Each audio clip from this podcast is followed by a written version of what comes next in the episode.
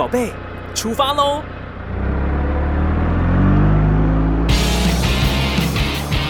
亲子加油站，帮您加满教养正能量。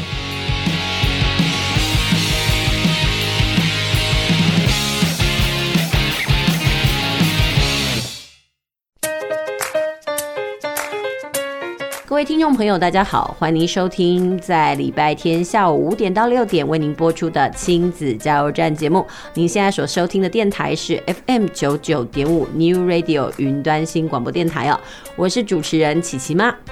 呃，今天的节目呢，邀请到的来宾呢是之前呢才来到我们节目的自然科老师大珍老师。那今天我们邀请他来聊些什么呢？呃，其实，在我们的生活当中呢，很多人对于自然呢是视为畏途。为什么？可能很多家长呢，在这个求学阶段呢，可能理化啦，或者是这生物啦，或者是物理化学这个部分呢，学的不是很好，所以连带的呢，产生了对这些学科产生了恐惧。但是，到底我们要怎么样协助孩子在自然科上呢？可以避免这样子的问题困扰而裹足不前？那今天我们就会邀请到这个大珍老师来到我们的节目，跟大家聊一聊。那今天的节目呢，大概要分三个部分。第一个部分呢，就是跟大家聊一下，就是我们生活中呢，大家对于自然科的观点是什么？还有生活中的自然到底跟我们的生活有什么样的关系哦？那另外呢，第二阶段的节目呢，想要请大珍老师哦，针对这个国小生啊跟国中生在学习自然科的时候呢，可能会遇到的难题，那我们要怎么样来协助孩子？那第三的部分呢，就请大珍老师呢介绍一下。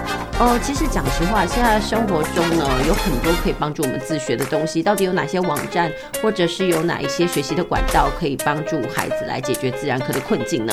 说到自然哦，很多人都会把它殿堂化，甚至是学科化，觉得它遥不可及，甚至很困难。其实并没有这么的可怕，重点是在于它就是我们生活中的科学啊。嗯，比如说像呢日升月落啦，甚至是这个我们喝珍珠奶茶那种沉淀呐、分层，它其实都是科学哦。但是很多孩子呢，他们提出来的问题哦，在科学上的问题上，很多家长都没有办法解释。那关于这个部分呢，会不会影响到孩子呃他的求学呢？或者是说让孩子对于科学丧失了兴趣呢？那今天这个部分呢，我们就邀请到大珍老师来到我们的节目呢，跟大家来聊聊。不过正式在开始我们的访谈之前呢，我们先休息一下。我们先听一首歌，等一下再回来。学习不卡关，读册没痛苦。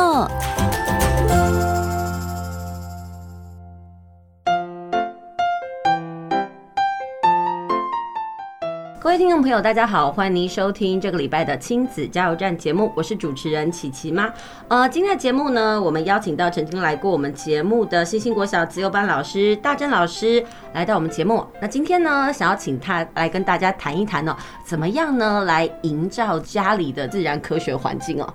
其实呃，说到了那个自然科，很多小孩呢。可能天生就有一点畏惧，那畏惧的原因呢，其实是妈妈本身就很怕，对，他就觉得说这个东西我好障碍，我听不懂，我不喜欢。所以呢，其实，在坊间呢，比如说可能叫妈妈买书啦，可能都是文科啦、文史科的那个比较多。但是在科普读物这个部分呢，是这几年开始有兴起，但是对很多妈妈来讲，她都觉得有隔阂。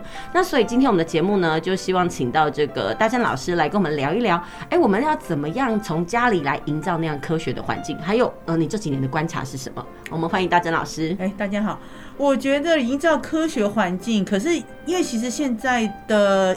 电视上啊，或者是说玩手机啊，有而且有各种不同的 YouTube 的那些网红，他们有做很多的各种不同的实验。对，所以其实也许可以从那些开始，哎，而且他可以从他喜欢的事情，比如说他去五十来买饮料，饮饮料会有上下分层的，嗯，可能可以去讨论一下玩水的时候，喜欢小孩子喜欢玩水，我们就来做泡泡水的实验。可是说真的，呃，会不会是因为你自己本身是自然科老师，你会觉得生活中的周遭处处皆科学？但对我们这种很文科妈妈。或者是一般的妈妈来讲，我们就觉得哎，饮料分层就分成，好漂亮啊！但是，我也我有一天去吃饭的时候，那一天吃饭都是老师桌，对，哎，老师桌还只有我一个是自然老师，还他们吃饭吃吃吃吃到有一只那个那个虾子是红色的，他说啊，虾子是红色的，自然老师，自然老师，自然老师，虾子红色上面有一颗一颗，那个是公的还是母的？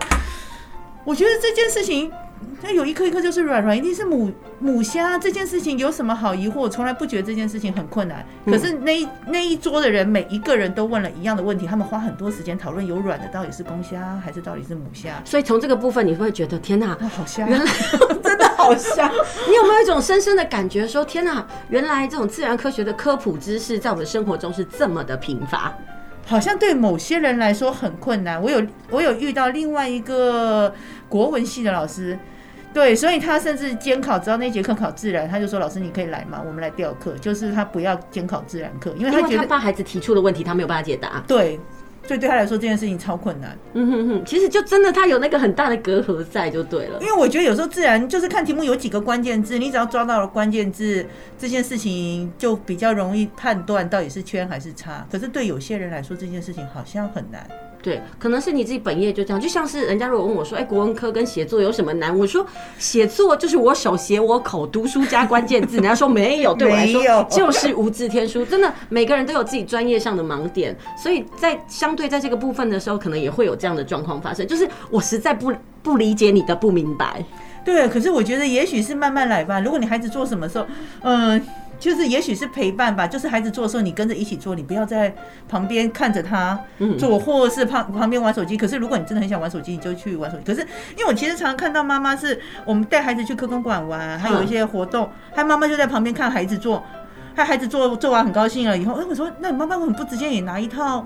或是买一组回来一起跟孩子做，做完了以后你们讨论一下发生了什么事情。哎，你做到哪里？哎，我不会哎。你可以帮我一下，叫你孩子去帮你解决你的问题，或是你把你你觉得可能的可以解决的方法跟孩子沟通分享。也许这件事情你们两个都可以获得乐趣啊。好，我举个例子来讲好了，因为我自己是文科妈妈，但是我自己也很喜欢在厨房里必当必塞，我也很喜欢去做一些变化。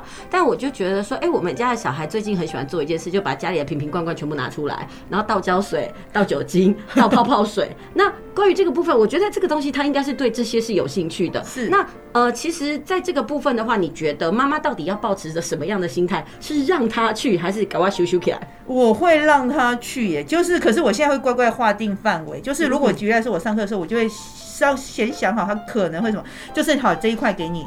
还尽量不要让这件事情变到不可收拾。觉得说，你可以拿拿酒精、拿胶水，不要拿沙拉油。嗯，沙拉油非常的难洗，你后面会有洗不完的瓶子跟洗不完的地。所以，可是有可能这件事情是因为我累积了很长久的经验，大概我知道拿什么东西，我后面会有。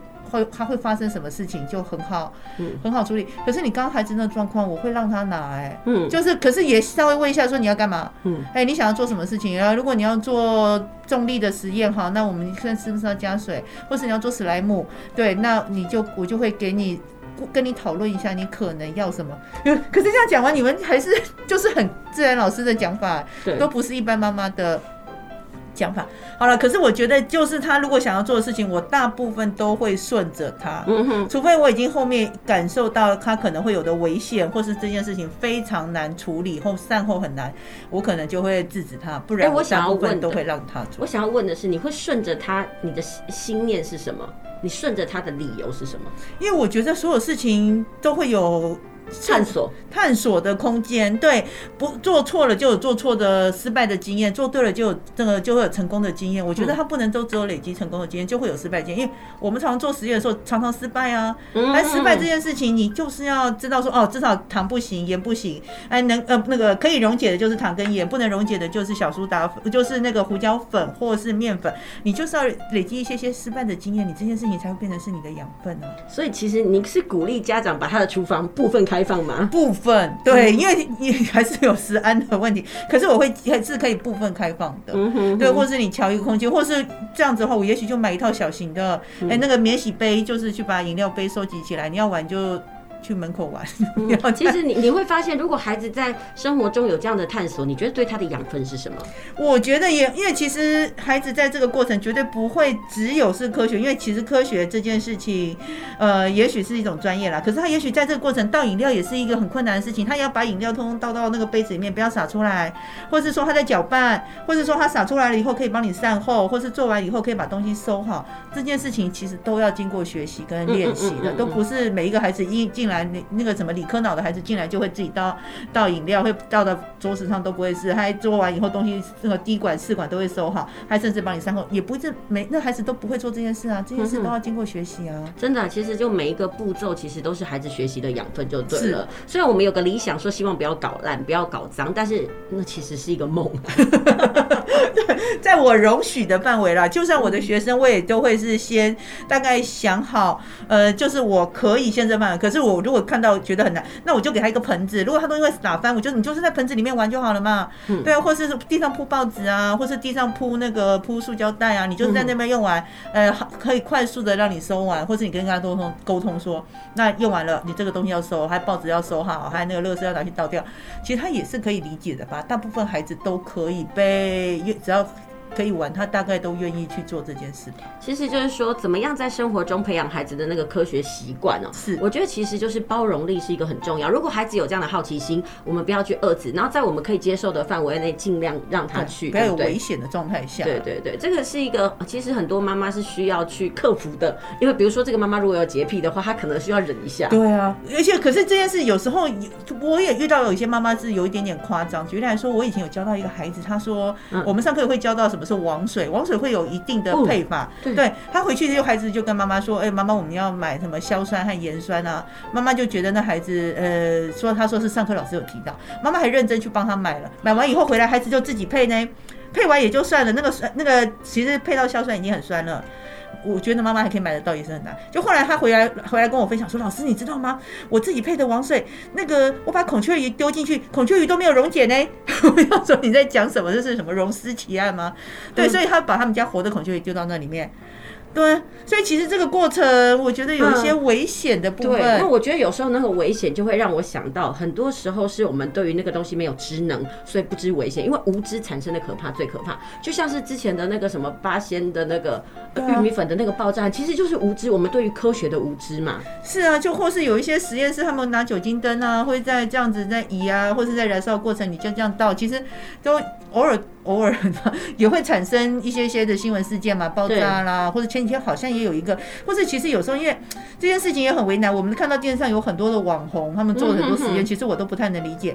可是尤其他们有时候过程就是用什么电流啊这样插着，还可以烤松饼。其实正常我们也常常做这样实验，可是有一些实验是要需要被引导，或是需要有大人在身边这件事情，或是老师啊，因为妈妈也不一定能够理解他在干嘛。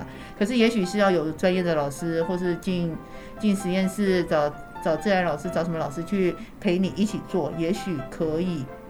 这样比较安全一点，对，所以应该是说，居家的实验呢，我们是在有条件的范围内去接受。是，那其实根本这样谈起来，我就会发现，有些妈妈的尺度很宽，有些妈妈说是那个禁止的。但是我觉得最先辈的一个重点就是，其实我们国人的那个自然科学的基础知识是必须要加强的，对不对？你看到最前面的那个很瞎的例子，对，你会觉得说天哪，你怎么不会？那讲实话，我真的觉得我们的生活上就是很多人哦，对于自然科学的这件事情，其实是。认知是比较薄弱的，你有这样的感觉吗？嗯，好像有哎、欸。可是因为正常我跟家长沟通的时候，家长我的家长大概因为都知道我是自然老师，所以大概都会问自然问题，所以好像不会对我来说没有那么大的障碍。嗯，对。可是好像离开了。这个领域好像就就有，我有时候回回乡下跟我先生他们聊天的时候，我就觉得常常我都不太能够理解他们的不理解。好，OK，好了，那我们谢谢这个大珍老师哦，来我们的课那个。呃，广播间呢，跟我们分享一下呢，他在呃观察的，就是说生活周遭的这个实验跟科学教育到底状况是怎么？那等一下呢，我们先休息一下，等一下回来，请大珍老师呢跟我们聊一聊。其实孩子从国小到国中呢，一直都会有自然科。那这些孩子在学习的过程当中，到底会遇到哪一些关卡？我们又该怎么协助他呢？我们休息一下，等一下再回来。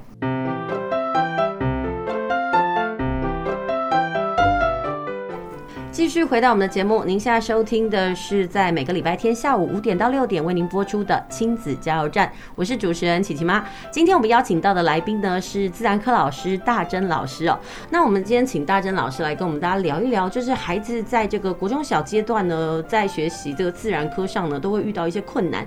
那我们想要先了解一下，呃，就他的这个教学经验里面，国小生呢在自然科上通常有哪一些卡关的地方？呃，现在国小小一、小二其实没有自然，他们叫生活。哦，对。到三年级以上才有自然课。嗯。可是因为其实自然，我觉得要配实验。嗯。对，可是大部分如果像三年级的孩子，第一次拿到了拿到了烧杯，拿到了搅拌棒，其实他们都还蛮兴奋的。嗯。就是你要花很多时间抑制他们太兴奋的那些情绪，会比较麻烦。嗯。可是大部分这不过这种他们快乐这种比较的情绪也会，我我也是把它放在我的课程里面。对，也许第一天。我们要介绍烧杯，啊介绍什么？嗯、他们诶、欸，就是他只要把那个筷子放到水里面这样搅拌，这个过程他们就会玩的很快乐。其实反正只要动手做就好了。听课他们兴趣也许不大，啊、但是动手做他们就觉得这是一种玩性嘛。对，玩水就很快乐。你你个人觉得说，哎、欸，小孩子在学习自然科的过程当中，有哪些单元可能是他们卡关的地方呢？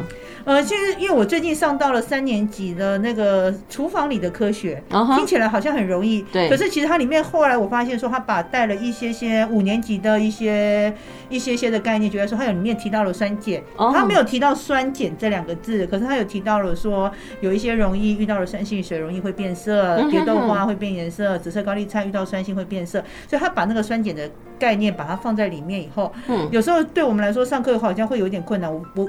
里面没有酸碱两个字，可是我要告诉孩子说它会变色，是因为酸碱的问题。对，是因为酸碱的问题。他就是想说，我应该先讲结果吗？还是我就不用讲结果？他只要现象观察。其实有时候这件事让我很难判断。嗯哼，因为一零八课纲之后这样子的编排方式，其实他会觉得他很生活化，但是你们总会觉得说，我是不是该讲点原理啊？对，也许是我太太太对，也许是我可能还是。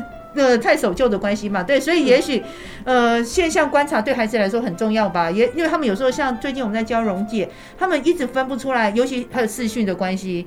哦，以前实验课可能我们就现场他那边用嘛，还有你看一下隔壁组的同学跟你的结果一不一样啊，那个谁可以溶解最多的盐啊，讨论一下，孩子都可以讲。可是现在实验课就变成我做实验给他们看。啊，其实他因为你做完实验，你一定是做的非常完美跟标准，所以一定不可能会有出错。呃，对，或是有一些细节他就看不到，就说，哎、欸，那这这杯水没有，呃，有一些没有未溶解的食盐，你怎么形容它？它就是在杯底，其实你很。把它放到写那个镜头前面看，他就是看不到下面有一些实验的解析度的时候，呃，对，或是他就是觉得面粉会溶解，一直讲说不会，它其实是沉淀，你给它十分钟，它就会沉淀，你就可以看到。呃，在线上的时候比较难表达这个部分，所以孩子这个部分就要靠别的方式去协助，或是就一直不断提起说面粉不会溶解，面粉不会溶解，一直鬼打墙。可是也就很短的概念。你刚刚讲到那个溶解的问题，我觉得这就是浓度的问题。我觉得很。都哎，像我孩子大概在小学，在中年级的时候，就比如说那溶剂怎么样会溶解，它容许的最大值是什么，就很卡关。但是我发现到了国中，好像还是有这个部分嘛。那个部分孩子在学习上，你个人觉得有什么样子的呃窍门吗？比如说我们要怎么样指导孩子去卡呃过这一关？溶解算算它的溶值，算它的。可能就是我觉得带题目哎，当然有时候这件事情很填鸭，可是我觉得就是带题目，还让他练习个几次，他比较能够理解出题老师在想什么。嗯。对啊，不然因为我也其实也操作了，你就加一那个一克的盐，加九克的水，它最后它的那个会变成百分之十。你可能做一百次，大概也是这样。可是你要涉及到计算的部分，我觉得还是刷题目是真的。有时候就是那观念，比如说百分之十，然后多少叫百分之十，孩子必须要去理解，不是那个已经十克再加一克这样百分之十。我觉得孩子有时候需要去理解这样子的东西。嗯，对，他要了解什么是溶脂，什么是溶剂，什么是溶液，先把这个概念搞清楚。搞清楚完了以后，他再去做这个计算会比较比较容易，或是出错率会比较低一些。嗯、像我们家小四的孩子，前阵子就是在学这个灯泡的串联跟并联啊。哦，我觉得那个对他们来讲也是个卡关。对，比如说怎样会亮，怎样不会亮，那怎样会更亮。对，我的天哪！有安青老师前阵子也传这个图给我，就说为什么这个串联了以后呢，这个灯泡就会变得比较暗啊，什么这串电那个。前几天安青老师也传给我类似的截图，对他们来说这件事情很很困难。可是，嗯，你觉得那个东西是观念上的问题吗？我还是你觉得必须让孩子做过一遍？做过一遍会帮助他，让他快一些。还可是用完了以后，其实还是要可能还是把那个观念搞清楚会比较快，或是会比较容易。比较容易拿到分数吧。嗯哼，那讲实话，你觉得孩子学这个，他是生活上的必须嘛？但是孩子在学习上，他到底对于这个部分，他到底该用什么样的心法跟态度去面对这样的问题呢？呃，我觉得他可以试着去努力理解这件事情。可是如果他真的花很多力气，觉得这件事情很困难的时候，其实。你就放过他，因为其实这件事情不会也不会去影响到你的人生。你不懂串联并联，其实我觉得啊，你就不要做这个，因为就算你很喜欢物理，还你不懂串联并联，物理还有很多事情可以做啊，还有光可以做啊，还有其他事情可以做，磁力也可以做啊。你不一定要非要理理解这些电流这个部分，对。所以就算是你喜欢物理，你真的不就觉得这件事很困难，我觉得。对啊，你还是放过它。就像我学生我，还是觉得有些地方我不喜欢植物，觉得植物看听起来都不会动的东西，对我来说没有那么的有趣，所以。大部分植物的课，我就是哎这样这样过去就好了。哎，动物的部分我们可以多讨论一些有趣的。因为讲实话，国小的自然科其实非常多，也包含了物理、有化学，然后也有生物。它不像那到了国高中之后才会分科嘛，所以很多孩子就是自然科，你并没有办法说哎它是全面的好，因为有的时候他就是这个单元他特别学的特别好，对，有些部分他就是真的卡关，对，或是有些地方他讲到天气，讲到地科，对那些地方对他们来说，你讲到了一些，比如说我要讲盐城，有些。盐城这件事情，也许应该要带出去看一层一层一层。对，还带完了以后，也许我们其实也常常参加很多的户外活动，老那个那些老师也是每次都解释给你听啊。解释完回去以后，其实你也没有记起来啊。对，所以可是也许，可是这件事情你可是你还是可以在这个过程留下一些些枝微末节的细细的一些些的记忆嘛。下次在讲的时候，你就会知道说，哦，我要讲到郭老师的地势地形的时候，我就知道说，哎，哪里可能澎湖有，哪里有，你还是可以讲出一些些的讯息出来。可是，如果这件事都没有的话，我就叫你硬背的时候，他就会很辛苦。也就是因为会不会是就是因为这样，所以他们对于自然科失去了兴趣？可能，所以其实我的课我上的就是尽量会用生活的连接溶解这个部分，举例说溶解，我们可能就会去用喝饮料啊，我加一汤匙的糖，加两汤匙的糖，哪一个超级咸，哪一个超级不甜之类的，尽量去跟生活去连接，拿他们生活的经验带到这一个课程里面。可能会比较容易。那这个部分呢，是我们讲到这个国小的部分。其实国小的话，它其实是生活感比较强一点点。是。好，那他们的困扰就是，讲实话，你也不会觉得说一定得全部都搞懂，因为那已经是关系到更后面的那个学科了嘛。好，那这个是国小的部分，所以你个人有什么样的建议？就是除了让孩子多观察，或者是多手做，那还有什么样子是可以帮助国小阶段的孩子在自然科里面增进的呢？如果你孩子真的觉得他很有趣的话，其实很多地方科工馆。馆呐，或是有一些地方他们会办一些些的科学营队，或是科学活动，或是手作课。其实参加那一些些的活动，也可以试着去启发孩子喜欢科学，或是去理解科学这件事。哎，那我想要问哦，你觉得孩子在科学这个部分是手作他学习比较多，还是可以透过阅读？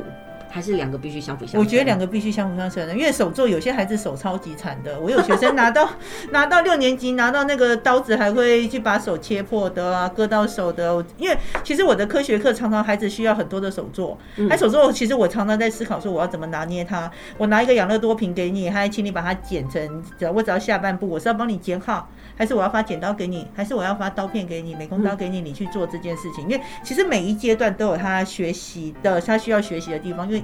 他就是有些学生真的超级残，拿螺丝起子都会有问题啊。有一些孩子小一拿螺丝起子就很稳。其实这每个小孩特质不一样，不一样，并不会因为说，哎，他到了什么样的年纪、什么样的年龄，他就应该。我觉得真的不一定。对，就是速度不一样，或者是大部分孩子可以，可是这个孩子不行也没有关系啊，因为他别的地方他有他的特长啊，也许有其他的部分。对，所以其实我觉得，也许这两件事情都要被练习。因为如果以后你是他是希望走理科这件事情做实验，哎，我要滴滴管，还或是要倒饮料、倒这些容易的时候，这件事情手稳这件事情还蛮重要的。好，所以其实我觉得他是需要被练习。可是。太不读书也不行，也对啦，真的就是就是手作跟阅读的职能要并进。是好，那这是国小的阶段，那在国中的部分呢？国中的孩子呢，在学习上比较容易的卡关是什么？因为讲实话，那个学科量真的是变多了，跟国小非常的不一样，而且那个深度也深了。那很多孩子可能就是在理化啦，可能会有一些问题，或者是说这个呃生物开始会卡关。关于这个部分呢，其实你觉得身为家长，在这个部分国中的学习策略上有什么要注意的呢？其实因为国中他国一进去就会遇到是生物课，生物课我生物课我觉得他在这里面应该大部分是只要背诵这件事情。可是其实自从我开始教教国中生物以后，我就发觉。我以前觉得很简单的东西，他们连背诵对孩子来说有一些是很辛苦的。也许反而国二、国三的自然、理化课计算，他们不一定觉得困难。可是生物去背诵这件事情，对他们来说，并不一定能够每一个表现的都很好。我觉得他有时候背的不好，是因为他没有连接。对，因为他觉得他就是一个名词，他没有办法。有时候我们会觉得很简单，是因为我们已经想通透了，嗯、我们知道那是生活的哪一个阶层或怎么样。但是对他们来讲，那些东西就是名词。对、啊，那陌生的名词是组合不起来，因为没有连接，没有线索。对啊，就是你刚刚说肠子，他就是没有办法想到说它可能会有消化的功能，它可能会在什么地方，他就是只有看到那两个字。对，他也都不觉得这件事情跟他有什么。有什么关系？可是我觉得这件事情就会变得说，你好像要重复的提醒他，还重复的请他可能练习，用就是一直练习。我觉得是练习这件事情，我讲一次不行，我就讲两次；讲两次不行就三次。我觉得多讲几次，至少这件事情不磨也亮了，就是你也不会跟别人差距太多。你还是要把你不喜欢的东西，你就是维持在一定的一定的程度，至少 pass 啊，或是。看看你妈妈的要求是几分，老师的要求是几分，你就维持在那个 hold 在那个成绩，其实就可以去把你的数学发展好一点啊，去把你的国语发展好一点。其实我觉得其实像我们家的理，我虽然我是文科妈妈，但是我们家的小孩啊，数学跟生物甚至是理科，他自己都可以驾驭。那这个东西就不用我烦恼。嗯、但是我这时候就会想、欸，哎哎，这个东西就是不同的妈妈，她在呃，她可能有每个妈妈有不同的长处嘛。是。她可能在教小小孩上面呢，如果小孩在他的弱科上面可以自己发展，那妈妈很轻松。对啊。但是你知道吗？我觉得现在很多妈妈真的都很认真，她会自己跳下来教小孩。哎，关于这个部分，你有什么样的想法？呃，其实我。不喜欢这件事情，因为我其实我觉得我是一个，呃，我规定我们家小孩十点以后就不能叫我妈妈了，我要叫曾小姐，我要过自己的生活。我觉得妈妈还是要有自己的生活，我还是想要玩一下手机，我还是想要看一下电视剧。所以其实我不会什么事情都跳下来，而且我觉得跳下来其实蛮伤亲子之间的感情。如果他达不到你的要求，你就觉得这个东西很简单，他一直都觉得很困扰的时候，对啊，还有你骂他他也哭，还有你哭你也想说，嗯，不用这样，对啊。所以我觉得交给专业这件事情，或是请别人来处理这件事情，如果对我而言来，我觉得花钱可以解决的事情，我就是请老师，或是请什么来去请请请老师，请同事，或是请我认识的一些同学来帮我把这件事情解决。其实我觉得会比较好，而且你也不用备课，班我也会算数学，可是我一张算一张数学考卷要花两个小时。我就觉得妈妈时间有限，我宁愿拿这个时间来赚钱，真是给你更好的生活品质。我不想要做这样的事情。啊、所以我也是跟同事讨论说，你来帮我教数学，你让考卷备课一次，你可以教三次，那你就帮我教一教教他。对啊，我就省很多时间，我可以做别的我觉得有趣的事啊。真的可以做一个愉快的妈妈。其实每个人取向都不一样啦。那所以我们刚刚讲到，在国小阶段的话，我们就希望孩子可以多手做，然后观察一下。然后在国中阶段的话呢，其实就是真的是看孩子自己了啦。是，就看他的兴趣或是他的能力到哪里。给他一些些的建议跟想法吧。OK OK，好，那我们先休息一下，等一下再回来。等一下我们请大珍老师来跟我们讲一下哦，就是说，呃，比如说孩子想要增进自己的自然科知能，有哪些管道可以帮助他呢？好，我们休息一下，等一下回来。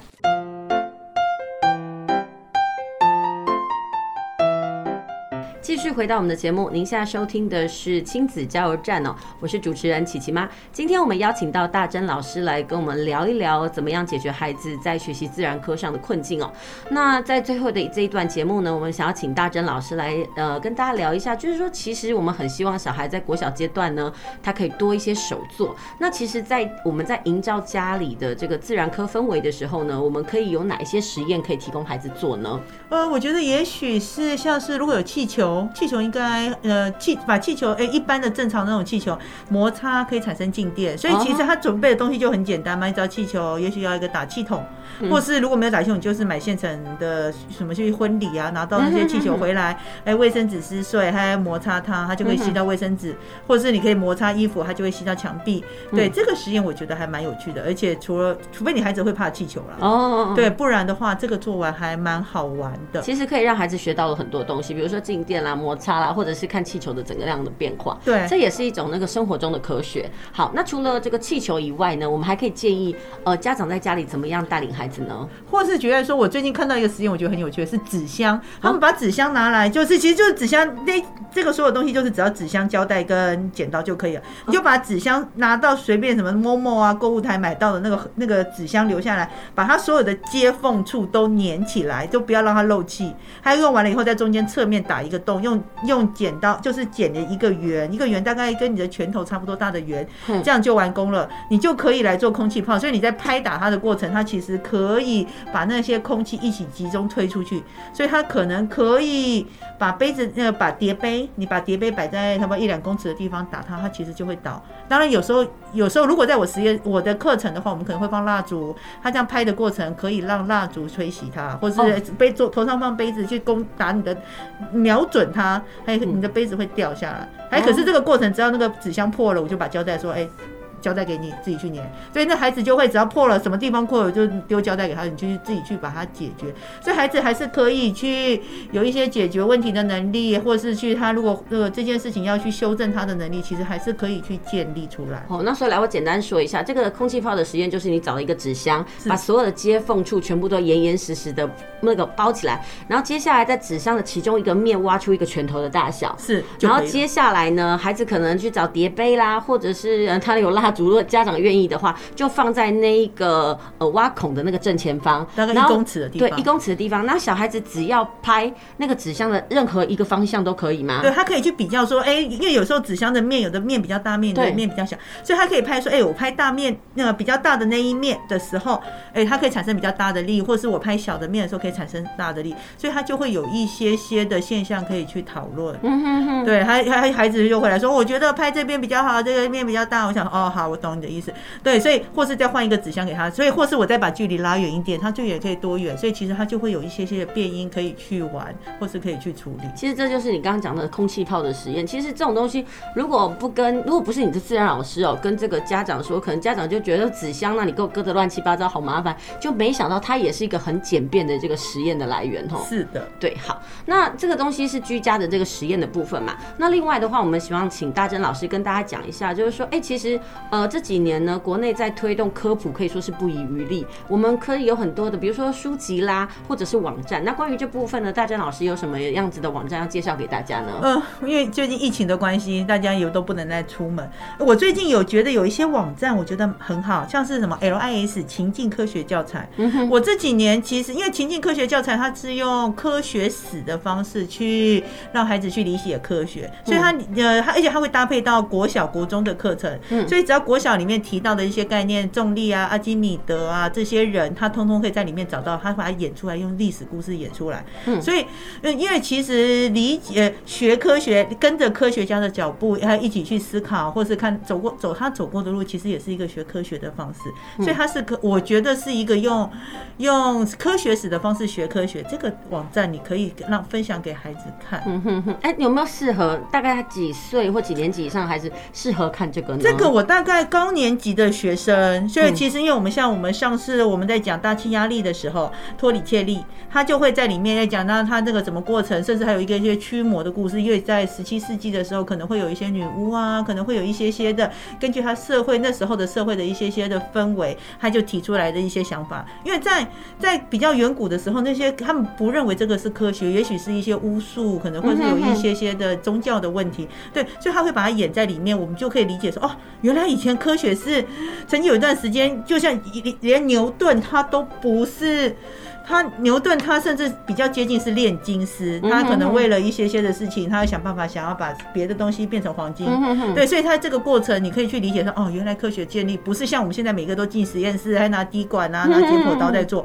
以前科学就是非常的，就是一种发现，生活中未知的一种发现，就对了。是的，对，好。那除了这个网站呢，还有哪些网站要介绍给大家？我觉得还有一个叫做泛泛科学的频道，因为最近泛科学的频道里面有一些的东西，他讲的就会把我们现在比较新的东西去做，呃，用简单的方式把它讲出来。最近的那个猴痘，哎，猴痘去，也许有些孩子，我昨天在上课的时候听到说有猴痘这件事情，他们新冠可能他们可以理解了，因为我是针对三年级的学生，可是猴痘不能理解的时候，我也许说，哎，这个网站他会解释得很清楚，就是可能跟以前呃你阿公阿妈那个时代的天花可能很像，可是它的传播途径也许是他要碰到了那个水泡破掉了以后，那些脓流出来，你要沾到那些脓液的时候，可能才会被才会被传染到，可是碰到呢不是那么容易，也许是要穿过他的衣服。盖过他的被子，你才有可能被沾到。所以讲这件事情。给孩子听的时候，就让他理解说，哎，也许我不会那么容易就得到猴痘，因为我去哪里找那个人，还要碰到他的那些伤口啊，还要穿他的衣服，还要盖他的被子，这件事情本来就他的传播途径就是不一样。其实有时候就是你如果知道的越多，其实就不会被宰制，甚至是被牵引了。对，或是不会那么害怕这件事情。对，不然有些还有一些人就一直很担心说，是不是新冠很严重，或是猴痘很严重，会不会怎么样？其实你如果理解它的传染途径，或者理解它可能造成的问题，或是我就有解决的方法嘛，或是我就有防治的方法，你就可以不用那么的焦虑。其实就是用理性看待我们生活中的一切啦，就是用思考的路径去说就对了。是。好，那刚刚讲的这两个其实都是比较适合高年级的，对不对？对。那有没有适合那个中低年级的小孩呢？他可以来那个阅读的呢，或者是来那个家长可以提供给他的那种频道或网站呢？我觉得那个中央气象局有一个数位科普网，里面有一个儿童版，所以它里面就会分享到最近的天气，或是地震，或是说呃台风之类的一些些的讯息。这个让孩子去讨论的时候，或是哎，今今天的天气不好，我就说哎，你去看一下今天会不会下雨啊？所以嗯，那个因为像是三年级的部分，他们会讲到天气。天气侦测员，所以他们就有些孩子其实不太能理解，说云是小水滴做成的。还有我跟他说，那晴天的时候天空是没有云的。他们就问我说为什么？我想说你就抬头出去看外面的天空，现在天空那么热，它天空是蓝色的还是白色的？他就说蓝色，蓝色就没有云的时候就不会下雨啊。对，所以他可以用这样子的方式去连接。哎，说到这个，我想到一件事，我儿子竟然会问我说：“老妈妈，那个云摸起来是什么？”关于这样的问题的时候。呃，身为家长的我到底该怎么面对？就把冰箱打开，叫他去看冷冻库里面那白色的烟，其实它就是小水珠啊。嗯，对，云就是小水珠做成的，所以我就跟孩子说，云就是小水珠。如果天空的云太薄，哎，对，或是你可以看得到蓝色天就没有云，那就不会下雨。对于很多孩子，他总会提供的提出了很多的疑问。身为妈妈的我们到底该怎么办？这是我一个很大的疑问呢。可是我因为现在其实我我会训练孩子说，呃，你去自己去找答案，因为老。是教不完所有的事情，他自己去解决问题，自己去找答案，可能是一个方法。以前的人可能去图书馆，对，或是问爸爸妈妈。可是我我就很忙啊，你看，你还是有别的方式可以解。所以我会像是现在我们有时候上课上上上讨论到鸟的嘴巴，我们就用我就用关键字，我们去 Google 去查一下，哎，去看一下，啊，鸟嘴有各种不同的鸟嘴，嗯，对，所以我会呃，我在讲这件事情的时候，顺便会在课程中把关键字，哎，让他们分享他们用。可是因为这件事也要限制了，因为有时候会有一些奇怪的讯息，不适合孩子看的讯息会出来，可是就会尽量在旁边让他筛选一下。所以，呃，我大部分我那些孩子他们会看到我，就是我们今天讲到了气象局，呃，讲到了天气，我们就会去，就会去那个，就会去中央气象局看一下。哎，我们就会，我就说你们可以试着这边去连接，就现场连给他们看，连完了以后再去看一下。哎，今天的天气如何？高雄的天气怎样？我要去，我要去垦丁游泳的话，我要穿什么衣服？可以直接用用网络这件事情，我觉得学会用搜寻资料这件事情很重要。就是怎么样善用 3C，让它成为我们学习上的对助力。那这个东西是网站的部分，那你个人有推荐家长有没有一定得要帮小孩买科学杂志来看呢？呃，我觉得还好哎，其实我没有很喜欢。呃，这样你是国文老师这样讲，我没有，我觉得因为我觉得学呃科学这件事情，其实现在的。